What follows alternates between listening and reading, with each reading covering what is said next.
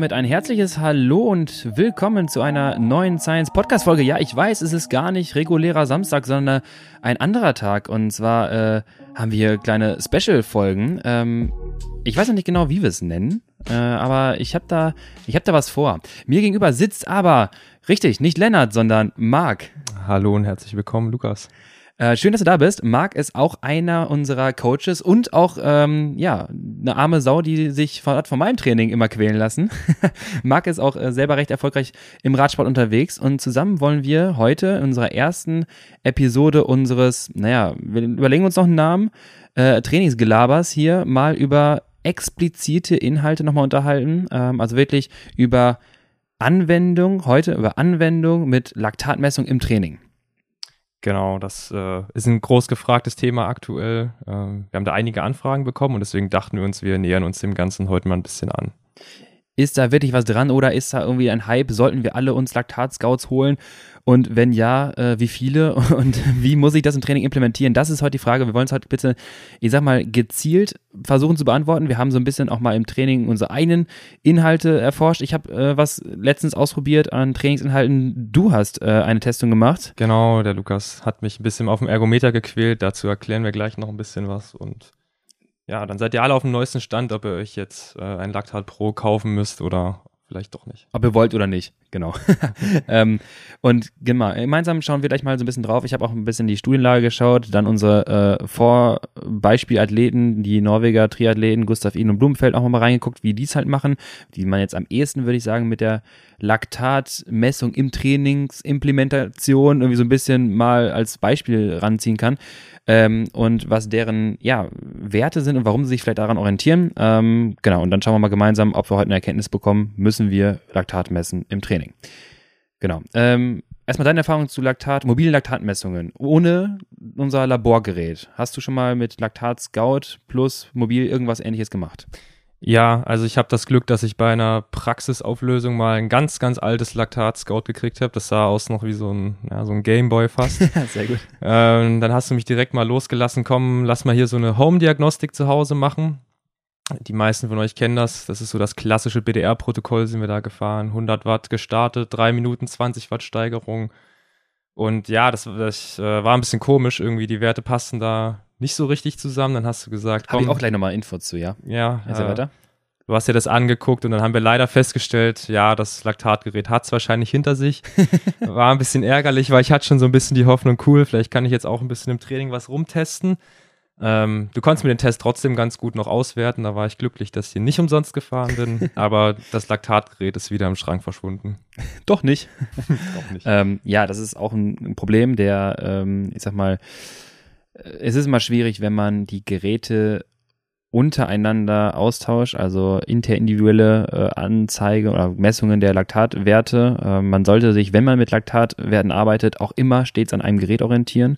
Ich habe gleich eine Studie rausgesucht ähm, zur Vergleichbarkeit von den drei äh, Laktat mobilen Laktatmessgeräten, die wir zum Teil kennen. Das ist Laktat Pro, Laktat Plus und Laktat Scout.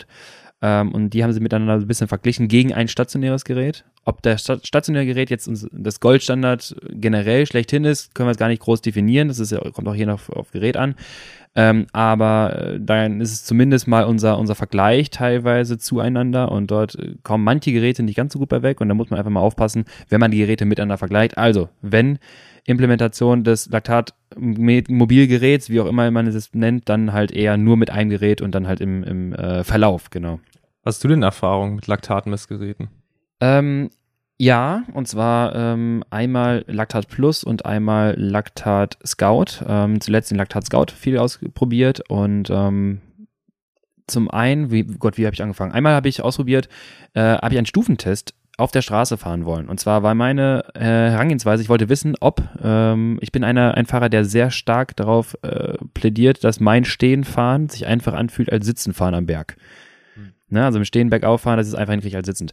Und wollte einen Laktat Laktatwerte auch messbar machen. Und habe in ein, eine Art Stufentest gefahren. Hier, Glessner Höhe, unser lokaler Hausberg im Kölner Westen. Man kennt's, ja. Das Ding hat, äh, also Berg ist wirklich übertrieben, das Berg zu nennen. Ähm, es sind 70 Höhenmeter auf zwei Kilometer, immerhin, aber schöner Trainingsberg. Hat was Swift-mäßiges. Ja, muss mal nach Rheinbach kommen. Da gibt's Berge. ich weiß. Nur da haben wir, hier habe ich acht Kilometer Anfahrt gehabt. Rheinbach halt 40. Ähm, auf jeden Fall bin ich dann einen Stufentest hochgefahren, also mit 170 Watt, mit 230 Watt und so weiter und habe dann halt Laktatwerte gemessen und muss sagen, also Reliabilität, ähm, ich kann jetzt erstmal nicht sagen, ob es per se die Daten valide waren. Es fühlte sich aber schon nicht falsch an, muss ich sagen. Ich kann gleich mal die Daten zitieren, aber Reliabilität, das heißt im Vergleich einer Messung, dann mit dem gleichen Gerät nochmal einer Messung, ich bin einmal sitzend, einmal stehen gefahren, würde ich gerade sagen, im Bereich unterhalb der 4 Millimol, also 0 bis 4 Millimol, äh, war das relativ ähnlich und passte auch gut zu meinem Gefühl. Dann heißt es irgendwie, sag mal, stehen fahren war dann 1,5 Millimol und sitzen dann 1,3 zum Beispiel. Und dann muss ich sagen, ja gut, und wenn es jetzt 1,7 oder 1,6 sind, ist es zumindest eine Erkenntnis, ich bin irgendwo in einem niedrig intensiven Bereich. Ich müsste vielleicht ein paar Messungen mehr machen und würde wahrscheinlich irgendwo in diesem Bereich immer wieder sehen oder immer wieder stattfinden.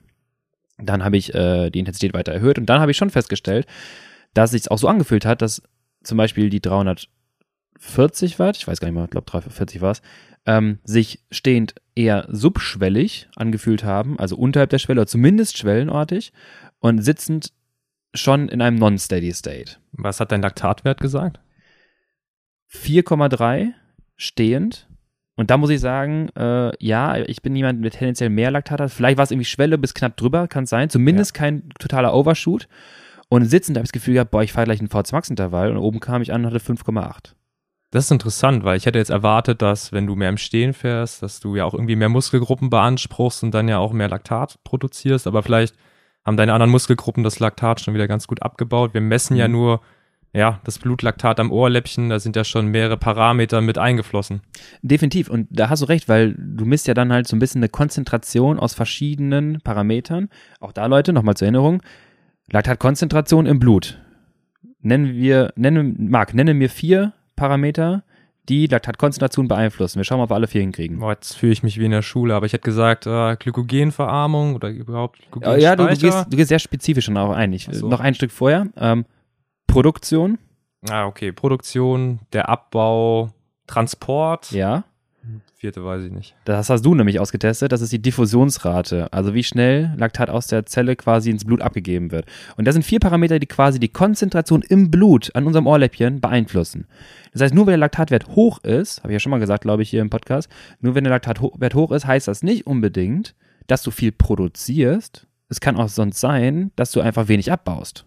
Also das könnte dann auch erklären, warum jetzt Leute mit einer hohen Laktatbildungsrate gar nicht unbedingt hohe Laktatwerte haben müssen. So, Genau. Und andersrum, warum Leute mit einer 16 Millimol Laktatkonzentrationswert zumindest keine 0,3er Rate, das ist untypischer, aber auch eine mittlere Rate haben können.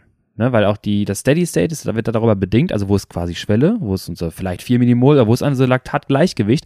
Ähm, das heißt aber nicht unbedingt, dass es nicht bedeuten kann, dass er hoch anaerob in der 5-Minuten-Performance zum Beispiel auf 14, 15 Millimol hochklettern kann. Ja, interessant. Genau, die Diffusionsrate hast du dir nachher angeschaut mit deinem Lactat Clearance Training. Ich beende mal ganz kurz die, äh, unser, meine Minifeldstudie. Na klar. Ähm, gleichzeitig habe ich dann noch mit der Spiro, mit der Rucksack-Spiro das getestet. Ähm, wollte mir anschauen, wie, wie ist die Effizienz quasi, also wie ist die Sauerstoffaufnahme bei stehend versus sitzend fahrend. Äh, und habe dann festgestellt, okay, stehend fahre ich etwas effizienter. Es ist quasi weniger, nennen wir mal Energy of Cost. Ich fahre quasi mit weniger metabolischer Beanspruchung die gleiche Leistung. Ähm, und habe dann festgestellt, okay, es passt auch ein bisschen zum Gefühl und es kann wirklich vielleicht sein, dass das eine eher im Schwellenbereich ist, wenn ich dann halt 340 stehen fahre und sitzend halt ein bisschen mehr, zumindest was die Beanspruchung lokal betrifft. Kannst du noch was zu deiner Trittfrequenz sagen? Bist du im Stehen einen dickeren Gang gefahren als im Sitzen eventuell? Das war super schwer. Ich habe das ja. versucht gleich zu halten, ja. ähm, damit es nicht zu stark sich ändert. Und es war irgendwie so eine mittlere 80. Das heißt, im Sitzen fühlt es sich ein bisschen zu langsam an und stehend passte das schon. Also kannst du, ich sag mal, 80 bis 85 kannst du stehend fahren. Da siehst du schon ein bisschen aus wie Contador, wenn er stehen fährt. Lukas Contador. Lukas Contador. also es ist nicht so der typische äh, Hauruck-Tritt. Das habe ich schon versucht gleich zu halten. Ähm, aber ist natürlich nicht ganz ausgeschlossen, dass da Variation drin ist. Ja, wäre spannend, das vielleicht auch mal für hochintensive Bereiche zu wissen, weil ich sag mal, Radrennen findet ja primär oberhalb der Schwelle statt, in den entscheidenden Phasen. Vielleicht wärst du ja wirklich ein Typ, der im Stehen effizienter ist, was glaube, unüblich ist, aber interessant irgendwo. Das Thema würde ich einfach an nächster Stelle nochmal aufgreifen wollen, ähm, weil ich denke nicht, dass es untypisch ist, je nachdem, wie du die Muskeln einsetzt. Äh, mechanisch kann es sogar noch begünstigt sein und Sinn ergeben, dass man halt im Stehen fährt. Problematisch ist dann nur, da musst du eigentlich fahren wie Carapaz im Stehen oder Pantani. Ja. Aerodynamik macht dann irgendwo bei hohen Geschwindigkeiten was aus. Du ja. kannst jetzt auf dem Windkanter nicht stehen fahren. Nein, schlechte Idee. Ja, jetzt wo wir es gerade von Laktatwerten hatten, du hast es ja eben schon angesprochen, ähm, mit mir hast du auch einen kleinen Test gemacht.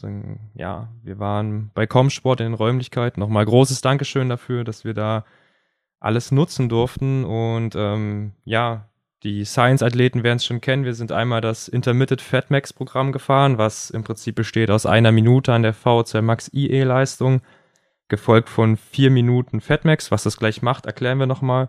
Und wir haben eine zweite Serie getestet. Ähm, ja, das hast du, glaube ich, mal von Team Sky bzw. Ineos abkopiert, das Training. Das ist ein World Tour Standardprogramm, habe ich irgendwie gedacht, weil so viele nutzen das, aber ja.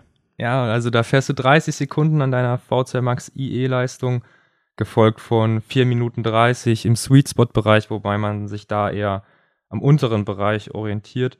Ähm, ja, Lukas, was, was macht das jetzt eigentlich genau? Also warum fahren wir so krumme Werte da hintereinander?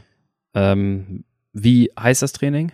Das Intermittent Fat Max. Nee, und davor? Das Laktat Clearance Training. Laktat Clearance, genau. Oh, cool. Genau, also letztendlich ähm, habe ich ja auch schon mal diverse Male hier erzählt. Was wir wollen, ist halt vor allem nicht unbedingt die Hit-Anpassung, also VC Max, ist nicht ungefähr unser Ziel, sondern Laktat aufbauen, Laktat abbauen. Das vor allem. Und die Idee ist dahinter, dass man über die Laktataufbau- und Abbaukinetik die Laktattransporter an den Zellwänden einfach vermehrt nutzt. Dass darüber halt einfach mehr die Qualität der Laktattransporter und vor allem die, die, die Menge der Laktattransporter erhöht werden kann.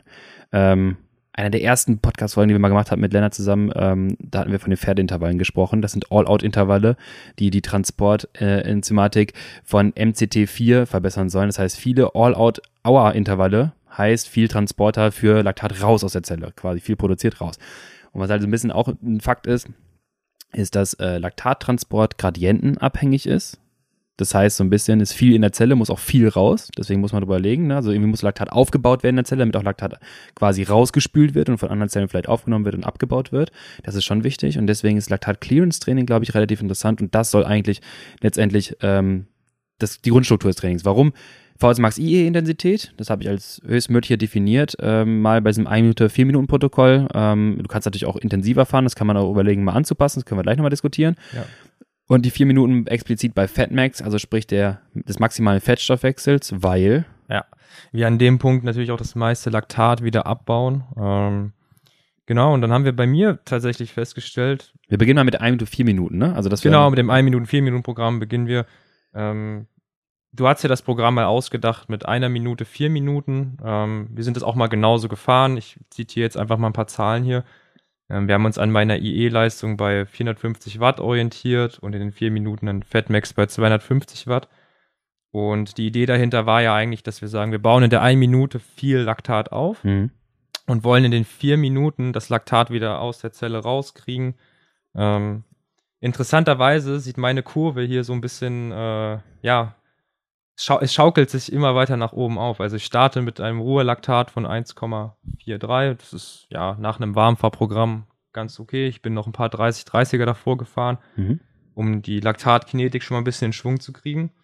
Baue dann schön Laktat auf, auf gute 3 Millimol, aber in den vier Minuten baue ich tatsächlich nie das komplette Laktat wieder ab, was dazu führte, dass sich das immer weiter aufpotenziert hat und ich am Ende dann bei 5,3 Millimol war und nur noch auf 5 Millimol wieder abgebaut habe. Mhm. Unsere Schlussfolgerung oder eher meine Schlussfolgerung war dann raus, okay, wenn ich das Training noch optimieren möchte in die Richtung, wie es eigentlich gedacht ist, müsste ich vielleicht sogar die eine Minute noch intensiver fahren, also vielleicht sogar Richtung 500 Watt, weil ich ja gar nicht so extrem viel Laktat aufgebaut habe. Aber dementsprechend müsste ich die Pause auch länger fahren. Also die Fatmax-Leistung war auf jeden Fall realistisch, ausgehend von der letzten Diagnostik und meinem Trainingsgefühl. Aber die Pause war in dem Moment anscheinend doch nicht lang genug, um das ganze Laktat wieder abzubauen. Und das Ziel ist ja nicht, dass wir ähm, kontinuierlich immer mehr Laktat aufbauen. Da landen wir nämlich mhm. bei deinem schönen Video, was du auch mal hochgeladen hast aus Girona. 17 Millimol oder so oder 12 Millimol am Ende des Satzes. Ähm, ja, bei mir war es jetzt ganz okay. Interessanterweise passt es sogar mit der Borg-Skala, die haben wir auch parallel noch mhm. gemessen, also ähm, in dem FatMax. Also die Borg-Skala ist eine Skala von 4 bis 20, wo der Proband immer bestimmen kann, wie sich die Leistung gerade angefühlt hat. Und ja, in der einen Minute komme ich da immer auf 17, 18, was schon ganz schön hart auch ist. Und ja, in den vier Minuten zwischen 9 und 11, wo man eigentlich sagen müsste, hm, passt ja eigentlich. Mhm. Aber anscheinend, ja, war jetzt in dem Fall eine kleine Einzelfallstudie an mir. Hätte ich dann wohl doch längere Pausen machen müssen. Und wenn man vor allem dann die Abbaulaktatwerte, also für euch zur Erinnerung, wir haben einmal, sagen wir mal, eine Minute nach der Belastung Intermittent äh, auf Max IE gemessen, weil man davon ausgehen muss, dass erstmal das Laktat sich etwas im Organismus verteilen muss, bis oben am Ohrläppchen ankommt. Und dann einmal kurz vor Ende der Abbauphase, also das heißt, du hast quasi deine vier Minuten oder drei Minuten 40 zum Beispiel ähm, Laktat abgebaut. Und mal ganz kurz nur die Laktatabbauwerte zitiert, also immer die quasi nach dem Abbau, nach der Phase. Wir beginnen am Anfang mit 2,69, dann 3,46, 4,08, 4,4. Das ist immer der Abbau. Wir haben nichts an der Intensität geändert. Es hat sich das Setup nicht geändert. Und wie du schon sagtest, es potenziert sich mit jeder einzelnen Stufe. Das heißt, hinten raus gehst du mit 4,4 Millimol in das nächste Intervall wieder rein. Jetzt muss man natürlich reflektieren. 4,4 Millimol im Ohrläppchen gemessen heißt nicht, dass deine lokale Belastung, weil du bist ja gerade locker gefahren, dass die jetzt bei Schwelle ist oder oberhalb der Schwelle. Du gehst nicht mit dem IE-Bein in die nächste Belastung rein. Aber wir sehen, dass du, wie du schon sagtest, das Laktat nicht vollständig abbaust. Und danach, das letzte war sogar 4,96, als du quasi mit dem letzten fertig warst. Was ich super spannend finde, ähm, und wie du schon sagtest, richtig, richtig Schlussfolgerst, wenn man es länger fahren möchte, vielleicht die Pausenzeiten länger gestalten, weil wir müssen ja gar nicht, es ist ja kein Hit-Training, wir müssen es ja gar nicht potenzieren. Wir können ja noch längere Pausen machen, wenn du immer auf zwei bis drei Millimol wieder runterkommst und quasi dort ein Steady State hältst, dann kannst du es vielleicht auch noch länger fahren oder zumindest schießt du dich dann nicht nachhaltig so weg. Ja, jetzt erklärt sich für mich auch so ein bisschen, ähm, ich bin das Programm auch schon richtig oft selber gern als Rennvorbereitung gefahren. Ähm, mein Gefühl ist da irgendwie bestätigt. Ich habe mich immer gut vorbereitet gefühlt auf dem Rennen, wenn ich sowas mal gefahren bin. Naja, mhm. weil ich habe halt irgendwie immer potenziert Laktat immer weiter aufgebaut, aufgebaut, aufgebaut, mhm. so wie das in einem Rundstreckenrennen vor allem ja auch passiert, wenn man zumindest so uneffizient fährt wie ich manchmal. Beim Lennart sieht es bestimmt da wieder anders aus, aber ähm, ich denke, da kann man auch so ein bisschen spielen, wenn man jetzt sagt, man möchte wirklich die, das Laktat wieder komplett abgebaut haben, macht das sicher Sinn mit einer längeren Pause. Wenn man aber vielleicht auch in die Rennspezifik reingehen möchte, ist das vielleicht auch gar nicht verkehrt, dann einfach auch mal in so einem hohen Laktatwert zu schwimmen, sage ich mal, ähm, aber die Kinetik trotzdem zu trainieren. Definitiv, weil wir haben ja gerade auch gesagt, Laktataufbau, Abbau, also dieser Shift hin und her, das ist das Ding. Wir wollen nicht unbedingt immer auf Zero kommen, wir müssen es auch nicht immer höher gestalten. Es geht nicht darum, irgendwie Rekordlaktatwerte aufzubauen oder über eine gewisse Zeit viel Laktat irgendwo anzuhäufen, sondern immer quasi aus der Zelle raus, raus, raus, die nächste Zelle wieder Aufnahme, abbauen und das die ganze Zeit hin und her zu shiften. Ja. Dann hast du das Training angepasst, hast du gesagt. Genau, ähm, ich wollte nochmal das World Tour Programm probieren. Jeder Conti-Fahrer möchte sich auch mal wie ein World Tour Fahrer fühlen. Deswegen haben wir geswitcht im Bist du auf 600 Watt Intervalle gegangen? Minimum, nein. Ähm, wir sind, äh, wir haben die, die Wattzahlen tatsächlich im IE-Bereich gleich gelassen. Also das das Programm, das Lactat Clearance IE Sweet Spot Programm sah dann so aus, dass ich wieder 30 Sekunden bei 450 Watt gefahren bin und 4 Minuten 30 im unteren Sweet Spot bei 310 Watt. Das Ganze wieder 25 Minuten. Und hierbei muss ich sagen, ähm, auch sehr interessante Erkenntnis. Wir haben ein ähnliches Bild wie im Training, äh, im, im, Programm davor. Ich baue Laktat auf, aber natürlich weniger äh, als davor. Also ich zitiere hier einmal, Ruhelaktat war 1,1. Also das heißt, ich war, die Pause war lang genug. Ja. Ich war wieder äh, resettet bei null quasi. Ich steige nach den ersten 30 Sekunden bei 2,6 äh, Millimol ein im nächsten Satz dann 3,29, 3,65, 3,93. Also man sieht schon, der Anstieg war gar nicht so hoch. Ähm, und ich baue in den viereinhalb Minuten tatsächlich auch wieder ein wenig Laktat ab, aber auch nicht so viel wie davor. Und wenn man sich jetzt den Verlauf anschaut, dann sieht es tatsächlich so aus, als würde ich mich so roundabout bei meiner Schwelle einzetteln. Also ich bin immer mhm. so knapp über 4 Millimol, wieder bei guten 3,5 Millimol. Also das ähnelt jetzt schon eher so einem äh, Over-Under-Training oder vielleicht auch so einem ja, Threshold-Training vielleicht mhm. sogar. Ähm, was ich interessant fand, weil es hat sich deutlich härter angefühlt als das Oha. erste. Ja. Es war richtig eklig, aber liegt vielleicht auch daran, ähm, ja, weil ich eigentlich fast nie Sweet Spot oder Threshold-Intervalle fahre. was man auch wieder sehr gut an meiner Borg-Skala sieht. Ich ja, steige hier mit 16 ein, aber in der Sweet Spot Pause, in Anführungsstrichen, mhm. komme ich gerade mal auf 14, 15. Also durch die Bank weg, eigentlich eklig. Ähm, aber irgendwie waren die Laktatwerte doch schon eher in einem Laktat-Clearance-Training. Ja, es ist äh, spannend, ne? Wie du schon sagst, ich fahre, oder du fährst eine Intensität von 310 Watt, was Kontroll, also was Laktatabbau ja irgendwo auch ist, sonst hätten wir den Laktatwert ja nicht geringer äh, ja, erstellen können. Und dennoch hast du das Gefühl, es ist schon ordentlich Zucht drauf und irgendwie ist es nicht wirklich locker. Es ist auch so ein Bereich, wo du selber sagst, da findest du halt vielleicht nicht so viel statt. Ähm, und dennoch hast du Laktatabbau, aber sagst halt, dass es sich mit der Zeit irgendwie so ein bisschen ekelhafter angefühlt hat oder mit der, ne, dass es immer sich, sich so zum Teil auch potenziert. Was ich spannend finde, weil es eine ganz andere Dynamik von Laktatauf- und Abbautraining ist. Ähm, was man sich dann theoretisch hinsichtlich seines Wettkampfes so ein bisschen raussuchen kann. So, was ist denn das, was ich vielleicht trainieren möchte? Und wenn ich vielleicht im Bereich von, ähm, sag mal, Schwelle haben wir bei dir bestimmt auf 353, ne, ungefähr? Ja, das ja. ungefähr. 353. Ähm, wenn ich jetzt vielleicht sage, ich möchte Zeitfahrer werden aber ein intermittierender Zeitfahrer, der vielleicht auch mal reagieren kann auf kleinere Anstiege und Wellen, dann ist so ein 30, 430 vielleicht interessanter oder beziehungsweise 1 Minute und 4 Minuten, aber 4 Minuten höherer Sweetspot-Bereich und sich nicht in 1 Minute völlig wegschießen, um die Laktatabbauprozesse bei meiner ich sag mal, knapp unterhalb der Schwelle Werte irgendwie zu verbessern. Also du willst 320, 330 vielleicht nachher fahren, kontrolliert in einem TT oder 340 und willst dort aber auch noch in der Lage sein, Laktat abzubauen, dann gehst du in deinem Laktat-Clearance-Training vielleicht nicht runter auf 250. Und dann kommen wir auf einmal an diesen Punkt, dass wir sagen, wir können Trainingseinheiten eventspezifischer oder zielgesteuerter einfach mal aufbauen. Ja, ich stelle mir das auch gerade gut vor. Ähm, sagen wir jetzt mal, ja, es wird, wird jetzt eher die wenigsten betreffen, aber wenn du dir Rennen vorstellst mit wirklich langen Anstiegen, mhm. vielleicht sogar ein Ötztal-Marathon und ich will mal auf eine Attacke reagieren irgendwie ja. und dann ähm, settle ich mich wieder an meiner Schwelle oder knapp drunter ein. Das ist, ja, da haben wir eine geile Möglichkeit, irgendwie so dieses, wir sagen ja, Training ist nicht Wettkampf üben, aber da gehen wir halt schon so ein bisschen in die Richtung, um zu sagen, okay, ähm, kurz vor dem Event, rennspezifisch. Genau. Wir, wir, wir, wir tra äh, trainieren die Laktattransporte, aber wir kommen auch schon mal in die Richtung, auch mal so. Die Intervalle sind ja auch sehr lang. Wir sprechen hier von 25 Minuten. Ja, klar. Äh, die, definitiv. Ähm, du sagst zwar, genau, wir, wir reden zwar immer davon, Training ist nicht, oder ja, Wettkampf üben, hast du recht sondern prinzipiell erstmal die Grundvoraussetzung zu schaffen, besser zu werden. Aber am Ende wollen wir schon unseren Wettkampf optimieren. Und deswegen hast du einen ganz tollen Satz eigentlich gesagt, mit Training ist nicht Wettkampf üben, den du von mir dann zitiert hast, ähm, den ich ja ganz oft so immer proklamiere, äh, dir auch schon gesagt hatte. Aber das Ding ist halt, Richtung Wettkampf hin macht es schon Sinn, Wettkampf kontrolliert zu üben. Und teilweise kann sowas besser funktionieren, interessanter sein, als einen Wettkampf vielleicht sogar selber zu fahren.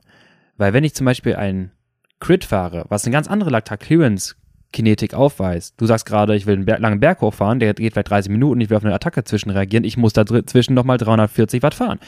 Und bei uns ist es halt 30 Sekunden an und dann wieder 30 Sekunden voll aus. Ja, da kann man sich halt wieder so ein bisschen auch die Fahrerspezifik angucken. Welche Rennen fahre ich? Was bin ich für ein Fahrertyp? Und dann kann man da eigentlich, hat man da zwei Grundkonstrukte an Programmen, die man eigentlich, denke ich, da ganz cool für sich selber auch anpassen kann. Also, genau soweit das. ich weiß, die Programme findet man doch auch in unseren Plänen, oder Lukas? Genau, und da habe ich sie unterschiedlich eingestreut. Ähm, aber jetzt gerade äh, denke ich mir so, ja, je nachdem, wie die nächsten, also wir machen über die Winter wieder neue Pläne. Du hattest schon ein paar Cyclocross-Pläne erstellt. Yes. Ähm, Cross ist Boss, weiß Cross jeder. ist Boss und die Leute kriegen langsam Bock drauf. Können wir nochmal äh, in Zukunft drüber näher sprechen, wenn die Wintersaison, wenn die ersten, äh, wenn es nicht 30 Grad draußen sind, machen wir nochmal ein bisschen spezifischer. Ähm, aber auch da wieder das Beispiel, super Idee eigentlich, weil auch da lag Tag Clearance ist ein anderes ähm, Dasein bei Cyclocross als zum Beispiel beim Straßenrennen oder beim Crit Racing. Und dann können wir viel spezifischer nochmal das hintrainieren. Das heißt, auch da müsste man die Trainingspläne, ähm, auch die Trainingsstrukturen für Athleten so ein bisschen anpassen, zu sagen, okay, was wollen wir eigentlich erreichen? Wir reden jetzt nicht von einer Dezember-Vorbereitung, wenn mein Wettkampf im Juli ist. Da arbeiten wir vielleicht erst an VHC Max und an, an Rate irgendwie in dem Bereich oder an Grundstruktur, Basistraining. Und dann ist die Frage, okay, was wollen wir eigentlich erreichen? Ja, wäre eigentlich auch mal geil zu sehen. Also an die Leute draußen, die einen Laktat Pro, Scout, wie auch immer haben, mhm. testet die Laktat Clearance Intervalle bitte auch mal. Ähm, aktuell wissen wir nur, dass es bei mir so war, aber vielleicht sieht das bei anderen Leuten ja wieder ganz anders aus. Schreibt dem Lukas, wäre mal interessant zu wissen. Ja, was man halt ganz gut machen kann, und der Tipp an der Stelle, weil jetzt auch so ein bisschen dieses, wie gehe ich rein in das Laktat, also wie kann ich das Laktat Training, nenne ich es jetzt mal so, äh, draußen auf der Straße oder auf der Rolle implementieren zu Hause. Guckt natürlich, dass ihr vielleicht eher den Abbaubereich ein bisschen mehr trackt, weil direkt nach den Intervallen, das ist super schwer. Äh, Marc hatte natürlich den Luxus, zwei Diagnostiker rechts neben seinem Ohrläppchen stehen zu haben, die dann super einfach sich das Ohrläppchen dahin ziehen, wo sie es brauchen. Ja, ich stelle stell mir gerade vor, wie ich da irgendwie an äh, noch versucht hätte, mir selbst Laktat abzunehmen. Ich glaube, das wäre nicht möglich gewesen in dem Moment. Ich setze gleich meine Geschichte an, wo ich das versucht habe, das war Chaos. Ähm, und dann macht das natürlich in der Phase, wo ihr tendenziell erholter seid. Man kann auch dann stehen bleiben, lieber dann sauber messen und dann geht's weiter. Es war jetzt eine veränderte, ähm, eine veränderte oder manipulierte Test Testbatterie, wenn man einfach dann stehen bleibt nachher nochmal, nach dem Abbau beispielsweise. Aber wenn ihr es immer gleich macht, dann könnt ihr schon gut vergleichen. Und dann schaut ihr mal, wie eure Laktatkinetik dann ist, wie man es dort messen kann, wie es dann aussieht. Ähm, und ja, kann man dann auch so ein bisschen auch das Training, wie Marc jetzt auch sagte, ein bisschen anpassen. Ja. Jetzt sprechen wir die ganze Zeit von Laktat Clearance Training. Lukas, du hast es auch schon für andere Dinge benutzt. Oder wo, wo, wo sagst du, macht das eigentlich Sinn, jetzt mal so eine Laktatmessung im Training? Also macht mache ich das im Lit-Training oder würdest du doch eher im Schwellenbereich das anwenden? Ich glaube, die super interessanteste Richtung ist wirklich dieses Sweet Spot Schwellentraining ähm, und vor allem, wenn man halt Richtung Norwegen schaut oder die Norweger uns anschauen mit Eden und Blumfeld, auch da müssen wir differenzieren. Die machen nicht nur Threshold-Training. Das ist so ein bisschen wieder der Freifahrtschein zum Standgasen, was wir schon mal sagten, ja. mit Zone 2, alle so geil, wieder ballern. Ja. Die haben auch eine Hit-Session, wo sie vor allem auch Berganläufe und sowas gemacht haben. Ähm, aber vor allem bringen die, die, Jungs, die beiden, auch eine riesen VZ Max mit. Also wir wissen halt immer noch, Hit-Training, also oberhalb der Schwelle stattfinden, ist ein guter Booster für die VZ Max. Gustav Iden hat in einem Podcast schon gesagt, seine VZ Max ist irgendwo über 90. Das ist heftig. Stabile Ansage. Ist eine stabile Ansage. Und dann nochmal Hit-Training zu machen, das kann manchmal auch ein bisschen teuer sein. Also so ein bisschen, dass das viele Energie kostet, viele Ressourcen kostet, gerade als Triathlet. Manchmal super schwer, weil du musst viel Trainingsvolumen machen. Und deswegen finden die viel in der ja, ähm, für die Zone 2 statt. Das ist unser Drei-Zonen-Seiler-Modell oder angepasstes Drei-Zonen-Modell. Ähm, da reden wir von sag mal Zone 1 bis Fat Max äh, oder LT1 vielleicht in dem Bereich. Ähm, Gustav Eden hat es selber in, einer, in einem Forum zitiert. Ich kann es mal eben ganz kurz hier raussuchen. Und zwar, ähm, originally, Stefan Seiler says 80% of volume is below 2 Millimol. Also 80% des ganzen Trainingsvolumens unterhalb der 2 Millimol Grenze. 20% ist around 4 Millimol and higher. For us, it's likely 85 till 90%, also 85 bis 90% at or below LT1 aerobic threshold around 1.1, also 1,1 oder 1,3 Millimol pro Liter. Ja, das finde ich jetzt auch mega interessant, weil ich glaube, so durch das ganze, ja, durch die ganzen Videos, die man auch sieht von denen und mhm. den Content, kriegt man ja immer so das Gefühl, okay, die machen nur Double Threshold. Mhm. Aber wenn man sich jetzt mal überlegt, dass die trotzdem 80 bis vielleicht 90 Prozent trotzdem im Low-Intensity-Bereich unterwegs sind, wie viel Volumen die kloppen müssen, ja. um da irgendwo hinzukommen. Und ich glaube, das ist auch wieder eine ganz wichtige Take-Home-Message. Es ist halt immer noch das, das lockere Training, ähm, was sich halt dann doch den größten Teil voranbringt. Da kann ich einen kleinen Exkurs zu mir bringen. Ähm, bin jetzt die letzten Wochen wahnsinnig viele Rennen gefahren. Es kommen jetzt wahnsinnig viele Rennen. Und ich finde, da muss man auch irgendwie immer so den Trade-off finden zwischen fahre ich jetzt dann noch die Hit-Einheit. Ähm, letzte Woche habe ich zum Beispiel nicht gemacht. Da bin ich dann einfach nur ganz oldschool, wie man sagen würde, ein Dreier Ostblock äh, GA gefahren. Lang und langsam, aber am Wochenende ein Take, der hatte ich gute Beine. So mhm. und ich glaube, ja, die, die man bekommt schon ein bisschen zu sehr dann das Gefühl, die machen nur Intensität, irgendwie nur Double Threshold. Ähm, man darf immer das Gesamtbild da nicht vergessen. Klar, Double Threshold heißt bei denen auch, dass sie zum Beispiel vor mir das eine Einheit, sind ja Triathleten, ne? vor mir das Rad äh, Sweet Spot Threshold fahren und damit das nochmal laufen, Sweet Spot Threshold. Das kann aussehen wie vor mir das auf dem, oder ich habe eine eine gesehen, sind die in der Höhe äh, in Sierra Nevada im Schnee gelaufen auf der Laufbahn, viermal zehn Minuten und viermal fünf Minuten noch hinten drauf mit ganz kurzen Pausen. Also fünf Minuten hieß dann äh, eine Minute Standzeit dazwischen oder ein bisschen aktiv gehen und dann geht's weiter. Und ich zitiere ihn weiter in diesem Forum. Ähm, okay, warte. Äh, so, jetzt, wenn Sie im Sweet Spot Threshold Bereich irgendwie rumrennen, dann sind Sie gerne mal bei teilweise 250 bis 290 Watt ja, oh, warte mal, es klingt irgendwie sehr, sehr locker für klingt so eine. wenig, ne? Klingt wenig. Oder äh, around 3,45 Minuten pro Kilometer, da wird auch mit der Höhe kombiniert. Und sie definieren dort Anaerobic Threshold mit unseren Athleten around 2,3 bis 2,8 Millimol. Und vielleicht würde man sagen, okay, deren Schwelle ist vielleicht dann, es ist, es wird definitiv höher sein. Ähm, das, was sie halt hier als, sag mal, Übergangsbereich oder Zone 2 definieren, ist einfach wieder in diese Zone 2 Fatmax bis leicht Sweet Spot Region, wo sie halt sagen, das ist unser Anaerobic Threshold Training, beziehungsweise 2,3, 2,8 ist jetzt nicht so viel. Ähm, und das muss man nochmal differenzieren. Das ist auch zum Teil weil diese Jungs, gerade halt der, der Blumenfeld, so, also Eden, große VZ Max, Blumenfeld, wohl kaum Laktatproduktion irgendwie so ein bisschen habe ich mhm. rausfiltern können. Der, weißt du, der, der ballert da auch in der Höhe und der hat einfach kaum Laktat. Und dann kannst du mit den Leuten ist 2,3 und 2,8 auch schon ein guter Load, die müssen nicht auf 4, da darf man sich keine 4 Millimol anhauen. und wenn die Leute halt, das ist das, was du nicht ganz vorher weißt, wenn die halt nicht ganz sicher sein können, wo ihre Schwelle genau in Laktat liegt, dann ist vielleicht ein 3,6 Millimol Threshold oder Sweet Spot Training schon vielleicht zu intensiv. Ja, genau, das ist, glaube ich, ein ganz, ganz wichtiger Punkt, wenn man solches Training macht. Ähm man, man, muss seine Laktatwerte auch irgendwo wissen. Also ich kann nicht davon ausgehen, ähm, ja, meine Schwelle wird bei 4 Millimol liegen, dann mache ich jetzt mal Sweet Spot vielleicht bei 3,6 Millimol. Im schlimmsten Fall liegt man da voll drüber und ist schon im VZ Max EB-Bereich. Das zweimal am Tag, das machst du halt nicht lange mit. So. Ja. Also vielleicht dann doch eher was für Leute, die schon eine Diagnostik gemacht haben oder ja. halt auch wirklich viel Erfahrung haben. Ich habe mal ein geiles Video gesehen von den Norwegern, die die machen immer so Spiele, wenn die äh, sich Laktat abnehmen, die raten immer, ja. ähm, wie hoch ihr Laktatwerk ist. Und das ist so krass, wie nah die da rankommen. Wahrscheinlich ja. könnten die das auch schon ohne Laktatgerät mittlerweile machen. Irgendwann weiß es. Genau, aber also ich habe so ein bisschen das Gefühl, so für den, für den normalen, ja, sagen wir mal, Crit-Fahrer scheint das jetzt dann doch nicht so die Rolle zu spielen. Genau, das ist halt einfach so ein bisschen, in welche Richtung man sich orientieren möchte. Ähm, ich muss mich ganz kurz korrigieren. Ich hatte vorhin äh, gesagt, Schwelle bei 250, 290. Ja, nein, also aerobe Schwelle, also Richtung Zone 2 ist dann halt dort, ähm, Fatmax. Zone 2 bei 250, 290 und 345er Fatmax beim Laufen. Nur dennoch bleibt es halt bestehen, dass sie halt bei 2,3, 2,8 ihr Schwellentraining machen und nicht 4 Millimol. Das wäre auch teilweise super schwierig bei denen dann irgendwo zu erreichen. Ich hatte ein Video gesehen, wie äh, Blumenfeld auf 1,8, die seine Intervalle läuft ähm, und der ist gut am Pumpen, der ist am Schwitzen, der ist am Atmen und dann messen die Laktate, dann schätzt er selber 2,1, hat aber 1,4 und da siehst du einfach, was das ein, ein, ein, ein Monster ist, ein Laktat abzubauen ne? und ja. dann ist die Laktatkonzentration natürlich bedingt auch durch einen großen Laktatabbau, aber das passt halt für die, dann sagen die, okay, du musst ein bisschen schneller laufen, wir wollen ein bisschen mehr triggern, dann läuft er noch schneller, der ist auch schon gut unterwegs, dann kommt er vielleicht auf 1,8 und dann ja. ist das halt auch in dem Moment Schwellen bzw. Sweet Spot Training. Ja, auch da wieder, ne? Müsste man vielleicht auch nochmal auf die Punkte eingehen. Was, was beeinflusst denn jetzt meinen Laktatwert eigentlich? Also wir hatten es eben schon mal kurz mit ja, Glykogenverarmung. Was heißt das? Glykogen ist quasi ist euer Speicher an Kohlenhydraten in der Muskulatur.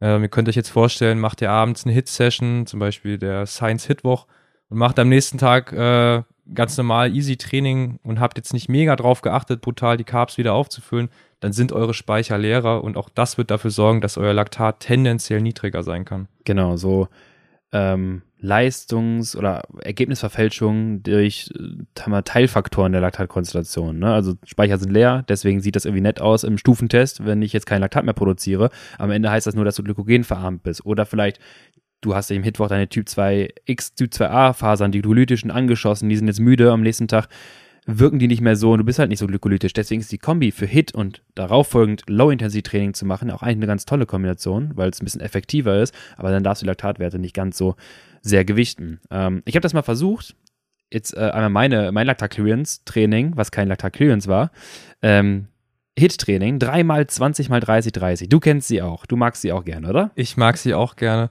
Ja, ich glaube, jeder Science-Athlet muss sie mal gefahren sein. Aber eigentlich ist es ganz geil. Man fährt sich in so einen Flow rein ja. und irgendwann geht das ganz gut. Aber ich glaube, das funktioniert halt auch nur, das ist immer wieder Thema Laktat, mhm. wenn die Diffusion funktioniert, wenn der Abbau funktioniert. Ja. Ähm, ja, kannst du ja mal ein Lied von singen gerade. Ne? Und zwar dreimal 20 Wiederholungen bei 30 Sekunden on, 30 Sekunden off. Auch da wieder VHS Max IE. Intensität habe ich ungefähr bei, äh, es waren um die 420 eingesettelt. Ähm, am Anfang fühlte es sich noch einfach an, wollte aber nicht höher gehen, weil ich jetzt nicht wusste, kann ich das halten. Also bewusst irgendwie kontrollierter fahren, damit ich es gleichmäßig durchschaffe. So, dann kommt man auf 11 Kilometer, ne, sind das dann. Ich bin auf der Straße gefahren. 11,7 Kilometer quasi äh, ein Intervall. Ist auch gut für einen Durchschnitt so. Ey, also. du hast nachher die höchste Normalized Power der ganzen. Also es macht so Bock Geil. einfach. Ähm, jetzt mal als, oh, will ich die drei Sätze im Vergleich. Average Power dann nachher von Satz 1 bis 3, 297, 290 und 282. Das ist jetzt mit der Pause zusammen. Das ist mit den Pausen zusammen. Also Average ist mit 30, 3, also quasi durch die durchgehende 20 Minuten. Also 297, 290, 282. Wir sehen eine kleine Reduktion der Leistung. Hinten raus habe ich auch gemerkt, ich verliere so ein bisschen. Normalized Power der, von Satz 1 bis 3, 326, 322, 318. Auch da wird es ein bisschen weniger. Laktatwerte. Ich habe dann angehalten, kurz äh, noch, ich sag mal genau eine Minute bin ich nach dem letzten Intervall noch gefahren, dann angehalten, damit sie Laktat verteilen kann, dann gemessen, habe mir den Finger gestochen, Laktatscout angeballert ähm, und messe einen Wert von 11 Millimol. Da dachte ich so, boah, krass. Das war aber viel. Das ist viel, ja. Das ist viel. Dann habe ich gedacht, gut, dann messe ich jetzt nochmal und habe einen Wert gemessen von 11,4 Millimol. Also scheint es dann doch reliabel zu sein. Genau. Und dann dachte ich mir, oh, krass, ja gut, dann gucken wir mal weiter. Dann bin ich den nächsten Satz gefahren. Wir haben gerade gesagt, ein bisschen weniger Watt. Ich hatte 9 Millimol. Da habe ich nicht zweimal gemessen, weil dann dachte ich mir, okay, 11 und 9, das passt schon irgendwo, das kann schon sein. Ich merke also, ich komme irgendwie ich, ich, ich hatte nicht erwartet, dass ich mit einem tiefen Laktatwert rausgehe. Ich habe nicht erwartet, dass Laktat Clearance ist, sondern dass es schon potenziert. Das habe ich schon erwartet.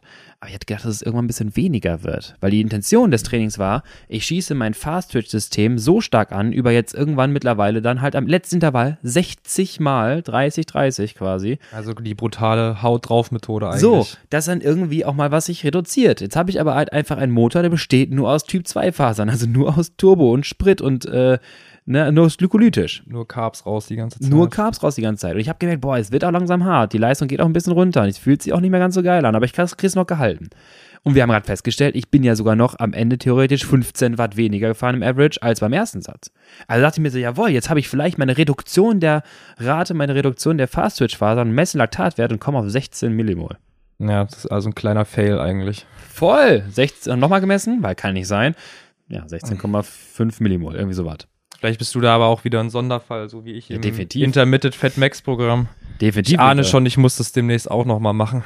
Definitiv bin ich ein Sonderfall. Und das ist ein bisschen das, was, jetzt, was ich halt meine mit Laktatmessung im Training. Es ist mal wichtig zu interpretieren. Was habe ich vor? Welche Laktatwerte erwarte ich vielleicht? Sowas wie ein IE-Training, das kann man mal zwischendurch begleiten und mal schauen, was da passiert und wo kommt man am Ende bei raus. Habe ich vielleicht wirklich in Zukunft eine Reduktion der Laktatwerte, weil ich ne, nicht so viel glykolytisch mehr arbeite? Das wäre so eine Wunschvorstellung. Ähm, und da kann ich zum Beispiel sowas wie Sweet Spot oder Schwellentraining damit kontrollieren, ob ich in der richtigen Zone bin. Und dann muss ich sagen, Resümee von meiner Seite als Coach aus und von deiner Seite, kannst du gleich deine Meinung nochmal einschätzen? Ich finde es hilfreich, ich finde es gut, ähm, Laktatmessung sich anzuschauen, zu schauen, ob man in der richtigen, korrekten Zone ist. Ich finde das super spannend mit Laktat-Clearance-Training. Baue ich auch wirklich ab? Wie baue ich ab? Potenziert sich der Abbaubereich? Und später Richtung Sweet Spot und Threshold bin ich auch in der richtigen Zone, wo ich sein will. Ja, jetzt sagst du Sweet Spot, Threshold. Denkst du, das macht auch im Lit-Training Sinn? Oder, also meine Erfahrung ist irgendwie so damit, ähm, wenn man wirklich ehrlich zu sich selber ist und, und wir nutzen bei Science ja auch gern so eine Skala, wie soll sich das Training von mhm. 1 bis 10 anfühlen? Und wenn ich wirklich sage, okay, heute soll das Training eine 2 von 10 sein und dann kontrolliere ich das mit Laktat, dann bin ich auch da, wo ich sein will. Und dann, dann finde ich es so ein bisschen ja, ich sag mal, die Teststreifen sind ja auch nicht umsonst. Also das kostet auch schon Geld, so, ja. die sich immer wieder zu holen.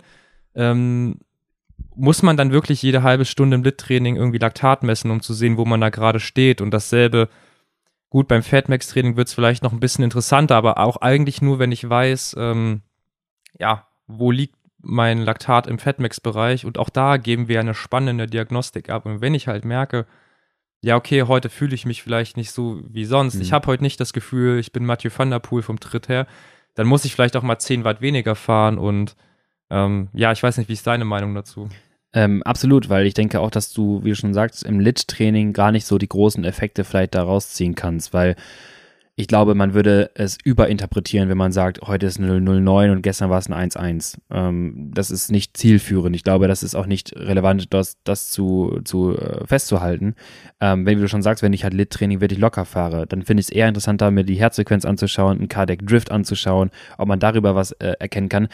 Weil ich kann trotzdem Lit fahren, vier Stunden, mich schlecht versorgen, ein bisschen zu schnell fahren. Und hinten raus habe ich einen Cardiac Drift, meine Herzfrequenz steigt immer weiter an. Ich hatte aber meine 180 Watt vielleicht ungefähr gehalten, aber mich schlecht versorgt.